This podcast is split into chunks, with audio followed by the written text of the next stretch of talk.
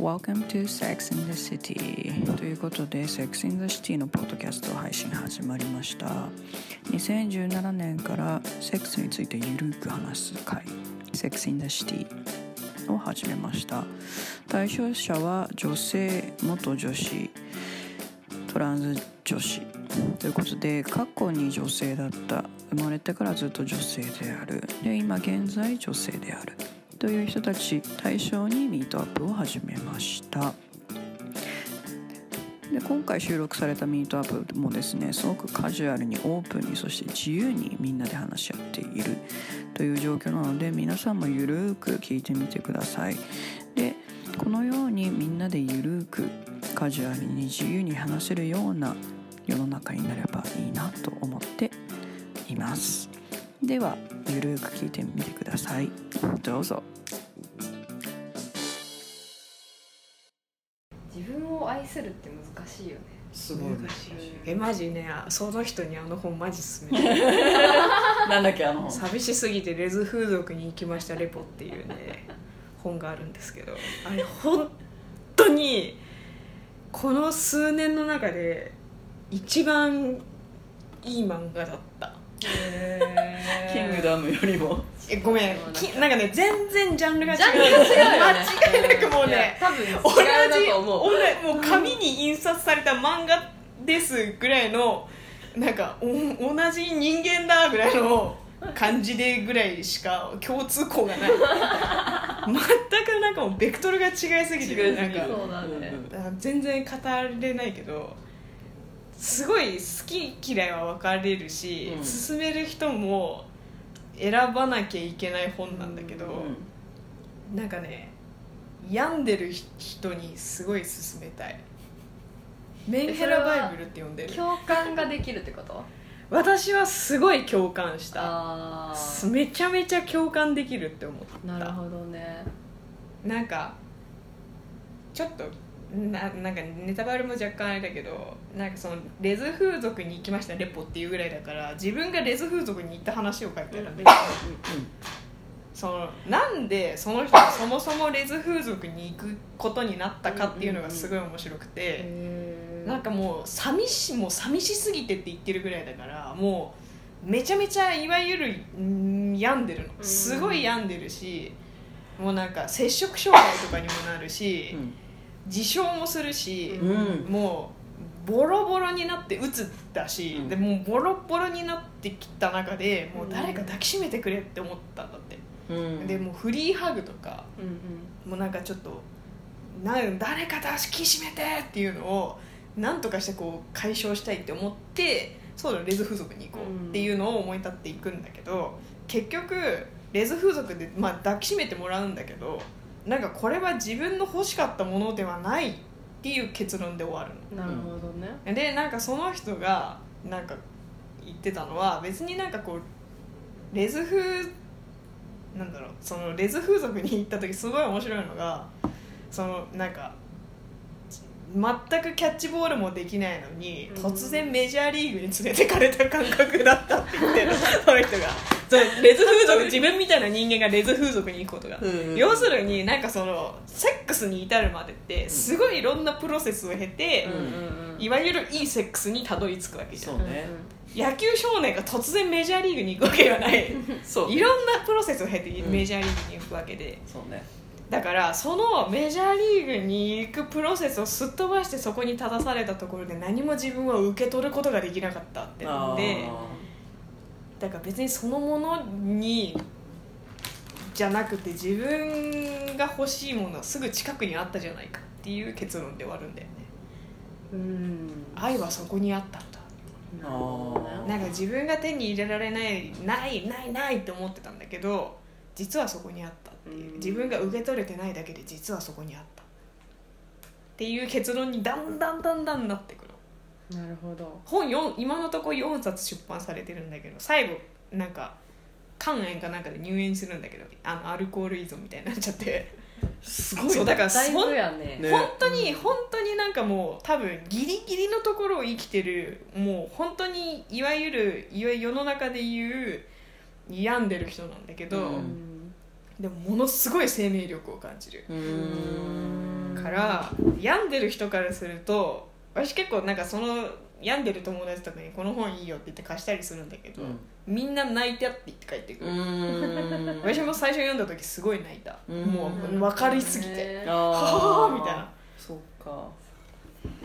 からメンヘラのメンヘラって自分はちょっと思ってる人は読んでみるとちょっと新しいなるほどね。何かを開拓できるかもしれない。そっか。友達読んでたよ。泣いてたと。泣くよあれは。そっか。え読みたいな。えどうぞ、えでも一巻だけ？4冊ある。あの4冊？全部あの並んでる順そのレズ風俗行きましたレポが1巻で、でその次に出したのが交換日記シリーズで、うん。で最後入院する。ああーはいはいはい。オッケー。で今ねネットで連載してるエッセイの連載を出してて、うん。そのそれで結婚式一人結婚式やった話が出てくるの？やばいね。そうなんか結婚式に行った友達があまりに幸せそうだったから自分も結婚式やりたいでも相手がいないってなって調べたらあ一人でも結婚式できるとこがあるってなって、あるんだまあ、ひとまあ写真を正確に言うとウェディングドレスを着て写真を撮りに行くんだけど っていうのをやった話が。すげえ。もう本当ねすげ素晴らしいこの人。でもこれは病んだことのある人にしか多分共感できないと思う。うんぐらいすごいいいセンシティブな話なんだけど、ハマる人はドハマりするとからおすすめです。ぜひ。読んでみよ読んでみよう。読んでほしい。私も摂食障害になったことあるんだよね。うあそうなんだ。そう。19ぐらいの時になんかもうストレスが溜まりすぎて、でもうご飯が食べれなくなってでその後過食症になって、うん。うわ。で2年ぐらい結構しんどかったかな。そう。でなんかそのあでもなんかその時もう自分のことが嫌いすぎてうもうなんか全部がダメみたいなうん。感じになった時があって、でなんかその後も2年ぐらいマジリハビリみたいな、うん。なんか もうなんか自分はそのままでいいよっていうのをもうひたすら言い聞かせるみたいな自分うんにえ感じで。でなんとかなんかこう心が回復してきて、うんうんでオーストラリア行ってみたいな感じだったかうんオーストラリアに行く直前まではかなり病んでたと思う、へえそうその自分はそのままでいいよって言い聞かせるってどういう手法なんかめっちゃ調べてなんかその摂食障害がまず克服できなかったのよなかなか、ああれもそううもうなると大変だっていうね。でなんかあの私当時なんかそのなんかお芝居とかの勉強をしてたから、うん。周りの子がすごい綺麗で、なんかもう細い子もすごい多くて、でも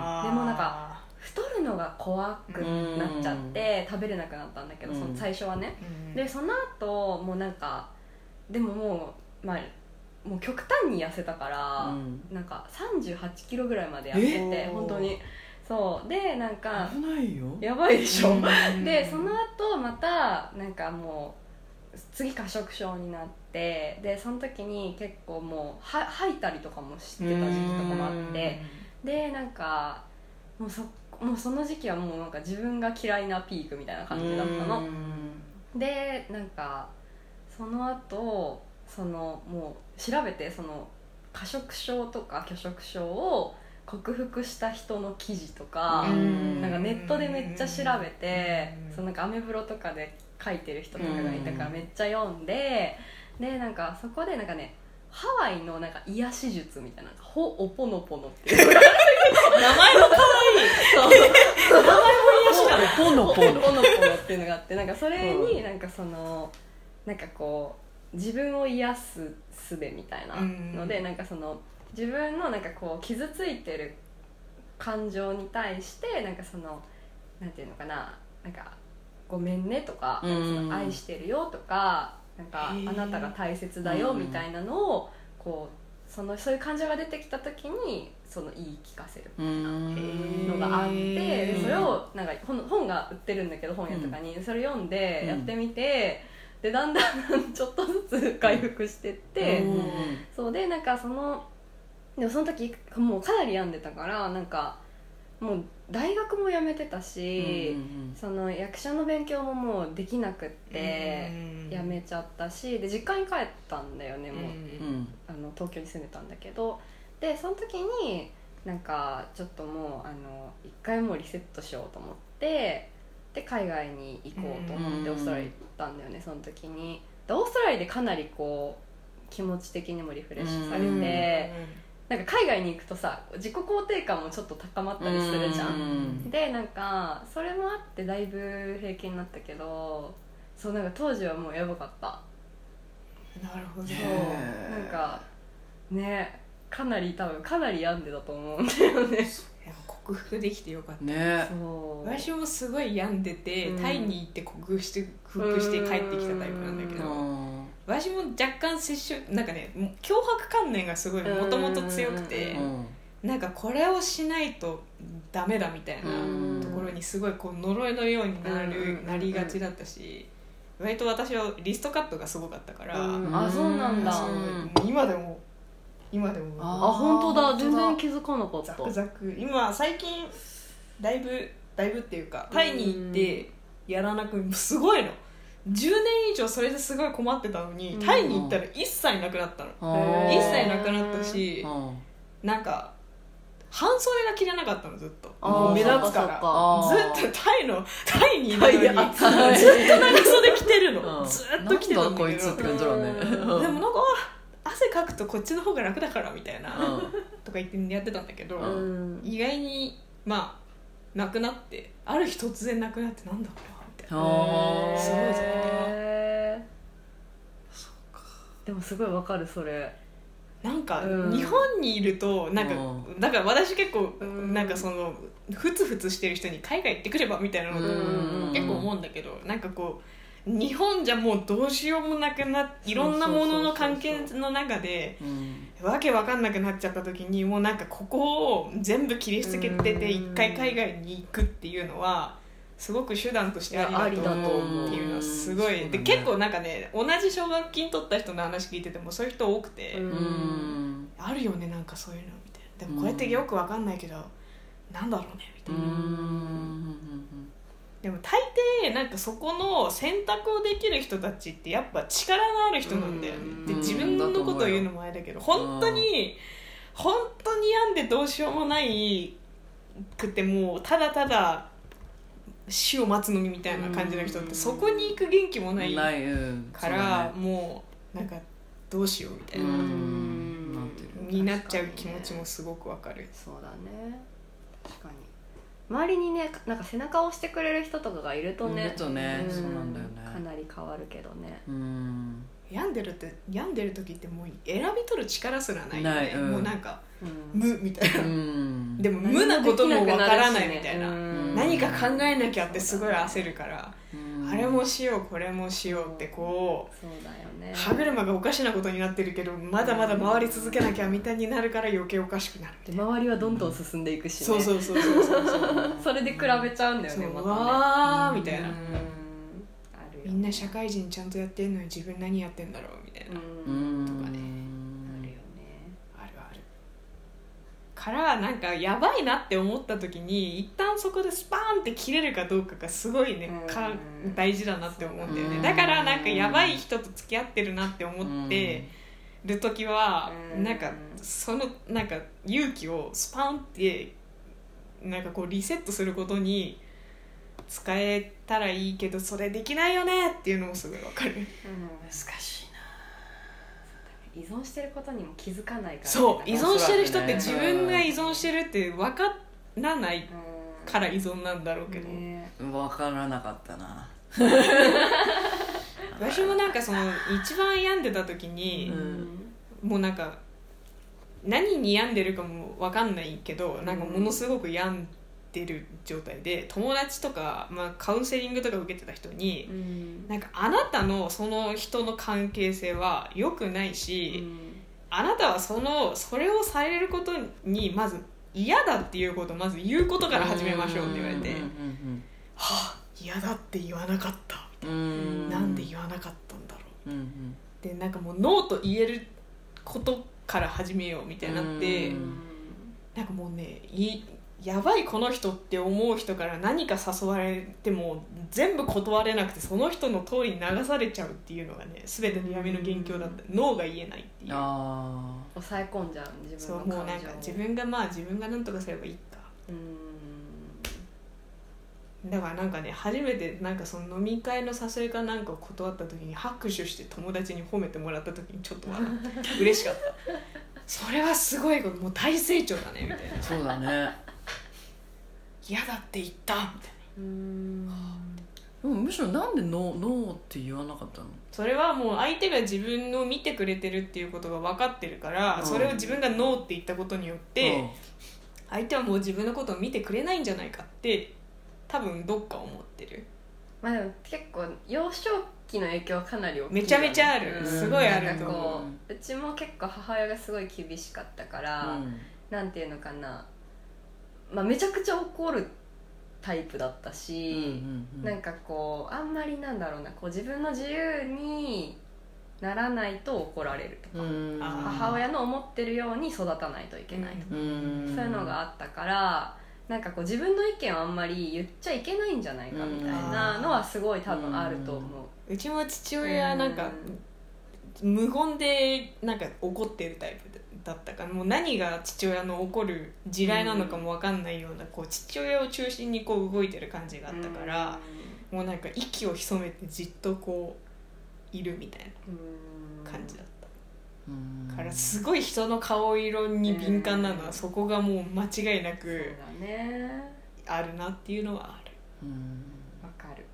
って思うとさいかに自由に子供時代生きててさ自己肯定感を持って生きてるかっていうのがなもう高い教育を受けるよりも大事なことだなっていうすごい番大事だと思う。めちゃめちゃ思う。本当そう思ね自分で自分のことを決定できるってことがどれだけ生きていく上で大事なことかってね相当な力だよね。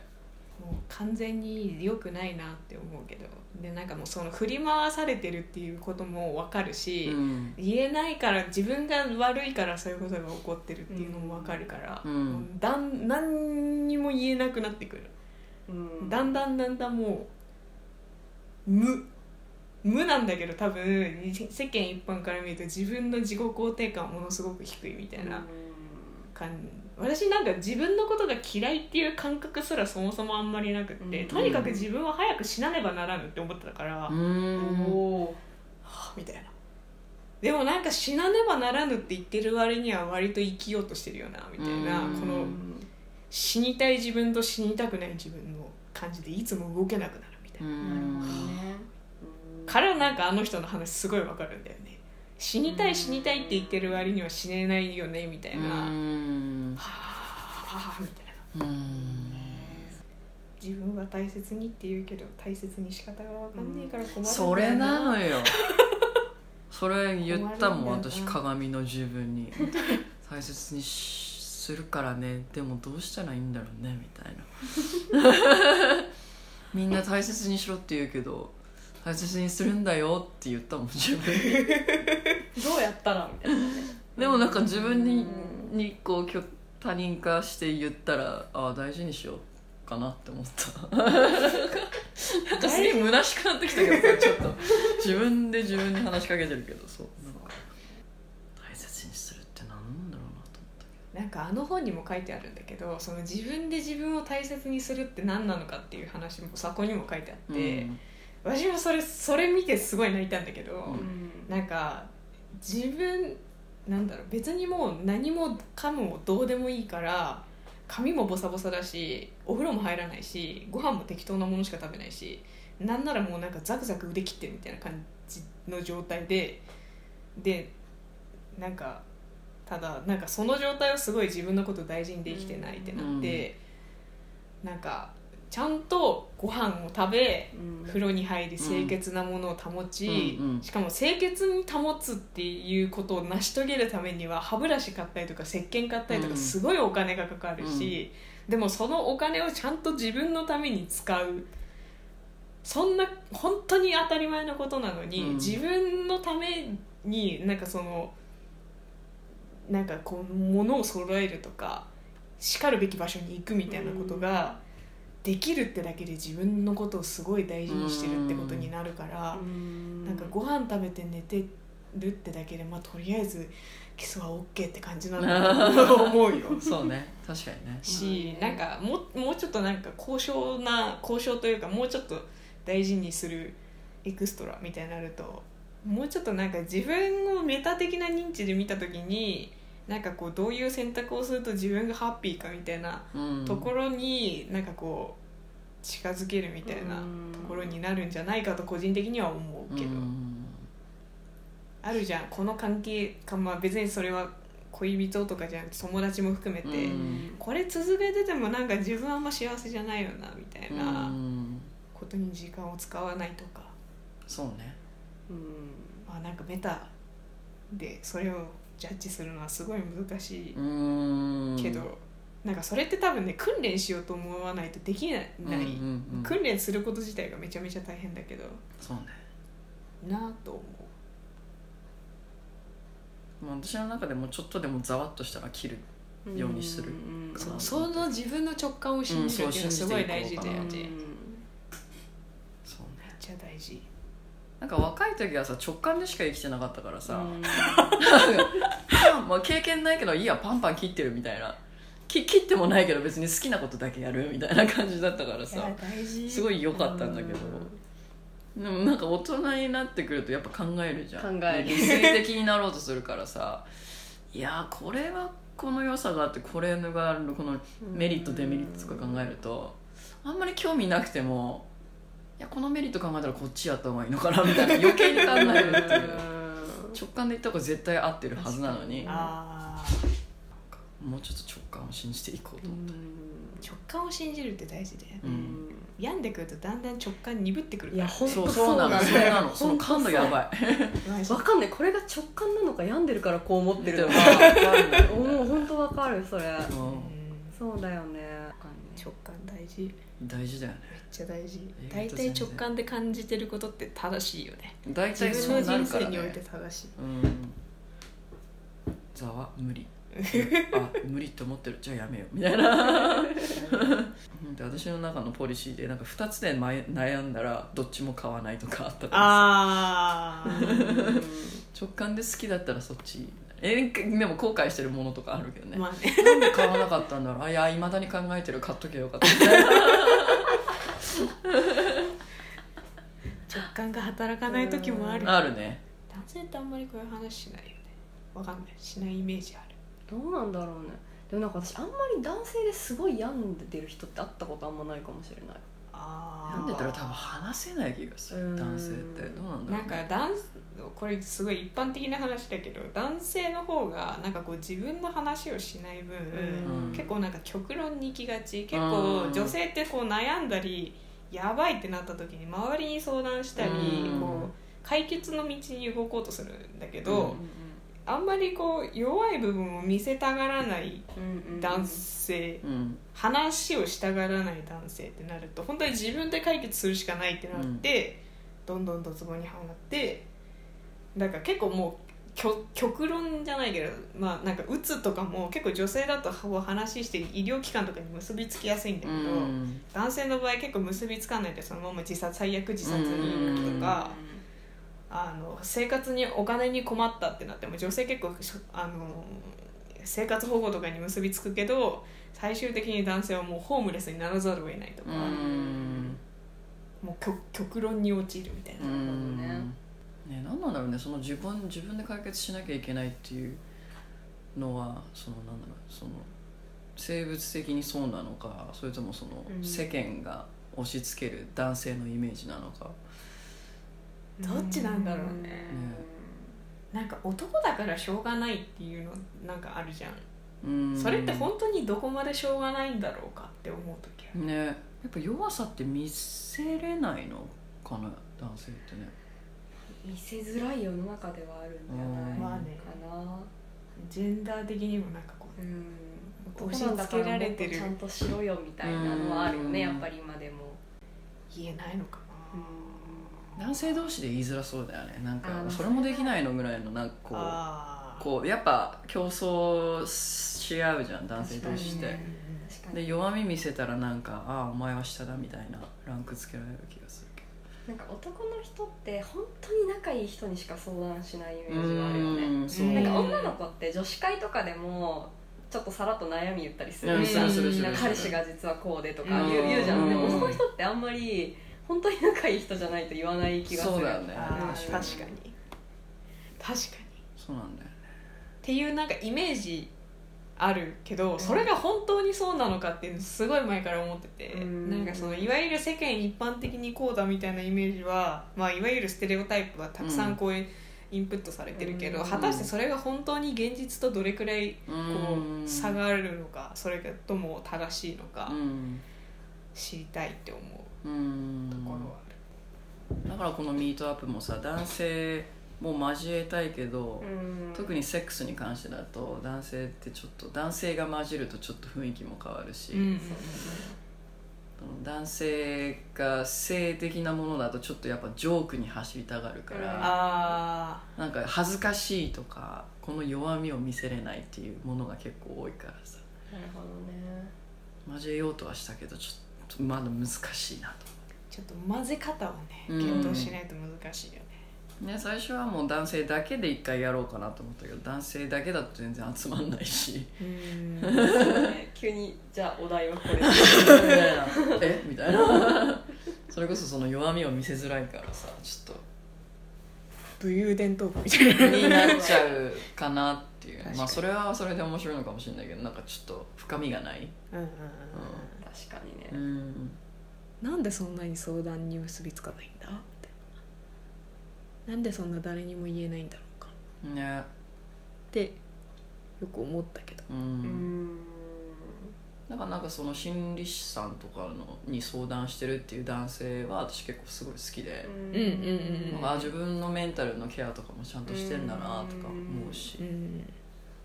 友達に相談相手いないけど違う人に相談できるような、うん。ねしてるんだ自己管理できてるなとう思うけど。ん。なるほどね、うん。そういうことか。うん。私結構相談できないタイプなんだよね。うん。うんもともとその病んでる時もそうだし、うんふなんかだいぶなんていうかな。そういう時期を出した後も多分こういう話はほとんど人にしたことないとう。思う、なんかうん。なんかあんまり悩みとかも基本的に相談をあんまりするのが得意じゃない、うん。だからすごいこう相談できる人がすごい羨ましいなと思う、うん。なんかあのそういうなんで自分が弱いっていうのをなんかこうちゃんと多分認められてないんだと思うんだよね自分で。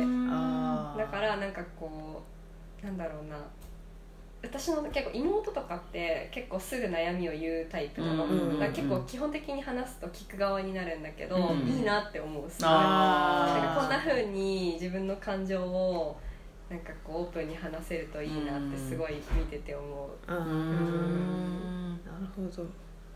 いや私割と何でも相談できるタイプなんだけど、うん。一番肝心なことは何も言えないっていう感じ。うんなんかなんて言っていいのか分かんない。悩みは言えないみたいな。そう一番本当に自分が一番困ってることはなんて相談していいか分かんないからすごいなんかオープンに何でも相談するねみたいな感じにうん思われるんだけど、うん。実は一番本当に困ってることはあんまり言ってないみたいな。あーわかるでも。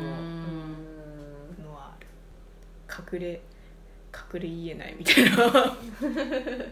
私も結構普通に悩みとか言う人だからさ。いうイメージある、うん。全然バンバンなんだろう。自分じゃ解決できないって分かってるから、うん。人の意見聞かないとちょっとできないわ、うん。なるほどねうん。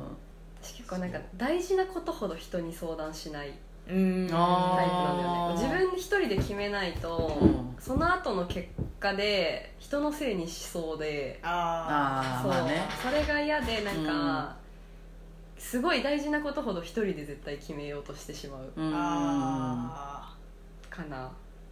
かタイプかもしれない。ーなるほど。それも分かるな。大事なことは自分で決めるかもうん。それこそ本当恋愛の相談しかしないかもああ確かに。うん。分かんないんだ。分かんないもん。マジ本当分かんない。分かんないもん。分かんない。でそこで一回統計取ってうんじゃあこれが統計？よかったと思うんだ。よねみたいなじゃあそうするわみたいな。大体10人ぐらい聞くからね。すごいね。偉い。いいのかな？いやでもまあわかんない。相談できるのはいいことだと思うよ、うんいいことだと思う。まあすぎてる気もするけど。5人ぐらいがいいのかうーん。私恋愛の相談もほぼやしほぼしないんだよね。なんか事後報告になっちゃういつも。あ実はこういうことがあってこういうことがあってあって。今こうなってんだようん。ねみたいな。うんなんかとそのなんていうのさなかにいる時は人に言わないあんまり、うえん。言え言えないなんかうん。そっか。言えない。なんかもう話すネタがないとなんて言っていいかわかんないんじゃない？てかなんかねこう触りまでは言えるんだけど、うん。そう本当さっきみたいななんかこう深いところ本当に悩んでるところまでは言言えない、うん。なんかこういや今実はこういう感じになってて今こういうことでちょっと悩んでんだよねぐらいだったら言えるんだけど、うん。なんかなんていうかな本当に悩んでるところっていうか、うん。はなんかあんまり言え言えない実はそこじゃなくてここは問題はここなんですみたいな。だからなんかここだけ言ってみんながアドバイスしてくれるんだけどいやそこだけじゃ解決しないんだ それは実は分かってるんだみたいな。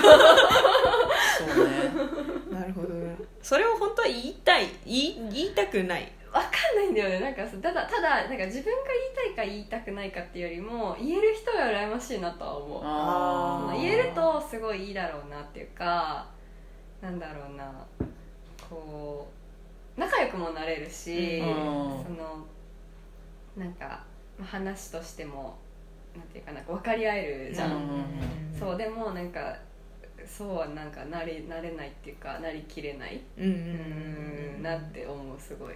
なるほど、うん。な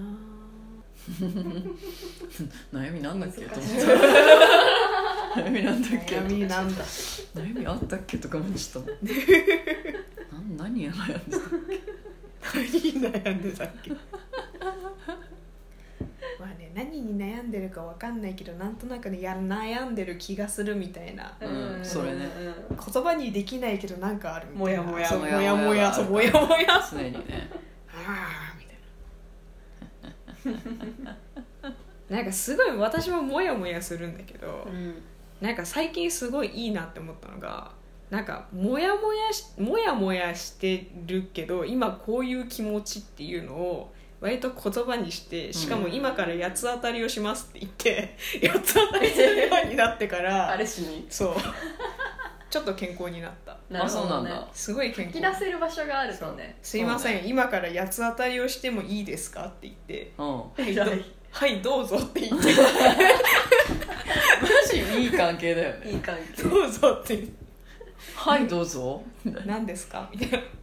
こういうことがあって今すごくこういう気持ちです。みたいうん。なでも個人的ににはすごいもうそいつはクソだなみたいな共感が欲しいのにそうなんだしか言わないからうん。みたいな感じで。でも下手にさアドバイスされるよりよくない、まあ確か確に。アドバイスされるそうか嫌ないだ一番嫌ないものねだりか。一番嫌だよね。いや一番嫌だ。でもさその人はそうそういういやそういうんじゃないの。もうみたいな。やらないのそういうの。ただちょっとまず聞いてみたいな。聞いて。